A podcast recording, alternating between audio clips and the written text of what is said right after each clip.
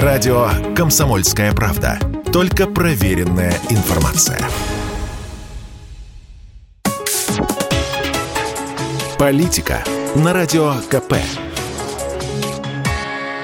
Владимир Варсобин, «Комсомольская правда». В любой удачной стране, в любом зрелом обществе есть золотое правило, оберегающее от крайностей.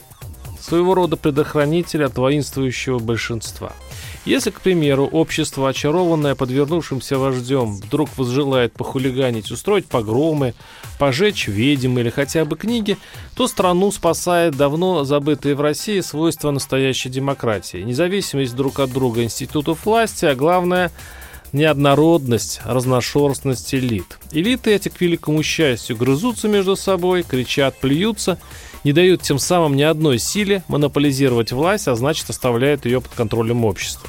То есть в случае, если страна подхватывает какую-нибудь сумасбродную идею, обязательно высунется пара сотен уважаемых людей, которые громко на всю страну проорут «Вы с ума посходили?» Так делать нельзя, и их за это не посадят в тюрьму.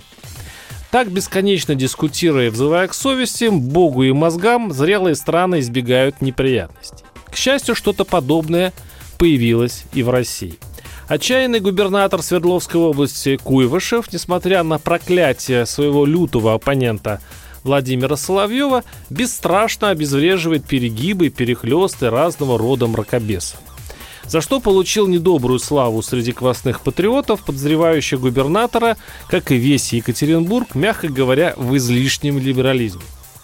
Хотя Куйвышев просто осторожно советует, ну, ребят, это ж перебор, ну, подумайте и тут же получает в ответ крики стона и караул измена.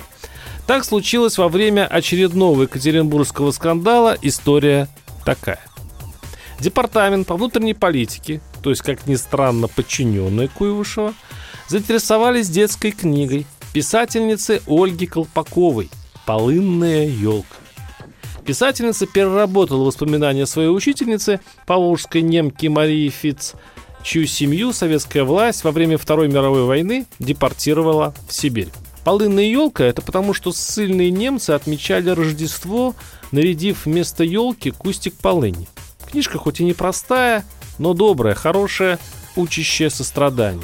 Одобренная министерствами, литературоведами, но насторожились чиновники, немцы, репрессии, как бы что ни вышло. И отдали на экспертизу детскую книжку господину Поппу, кандидату исторических наук, награжденному министром культуры Владимиром Мединским грамотой за успехи в патриотическом воспитании. В общем, политически зрелый товарищ. И тот мгновенно увидел в книге либеральное европейское направление, потому что в книге, по мнению Поппа, наблюдается неуважительное отношение к власти, приравнивание советского режима гитлеровскому, речь идет о фразе так же, как и Гитлер, Сталин обладал ничем не ограниченной властью. Цитата заканчивается. Пропагандирует, мол, иммиграцию, а это опровергает основные позиции, цитирует «современной России по сбережению народа и развитию человеческого потенциала». Подтасовка истории очернения руководителей и истории нашей страны явно не способствует позитивному воспитательному процессу. Такой вывод сделал эксперт Иван Поп. Детскую книжку тут же стали изымать из школьных библиотек, как идеологически вредную. Но эксперты Центра исследования детской литературы Пушкинского дома дали противоположный вывод. Хорошая книжка, даже патриотичная.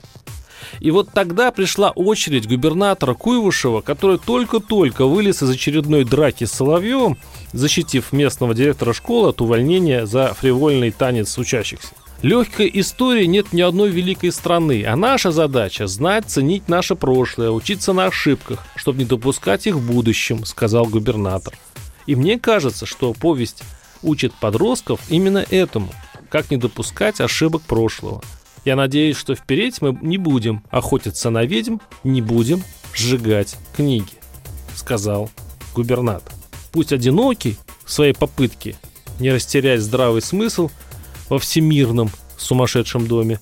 Но, черт возьми, полезный для нашей страны. Варсобин, YouTube-канал, телеграм-канал. Подписывайтесь. Политика на Радио КП.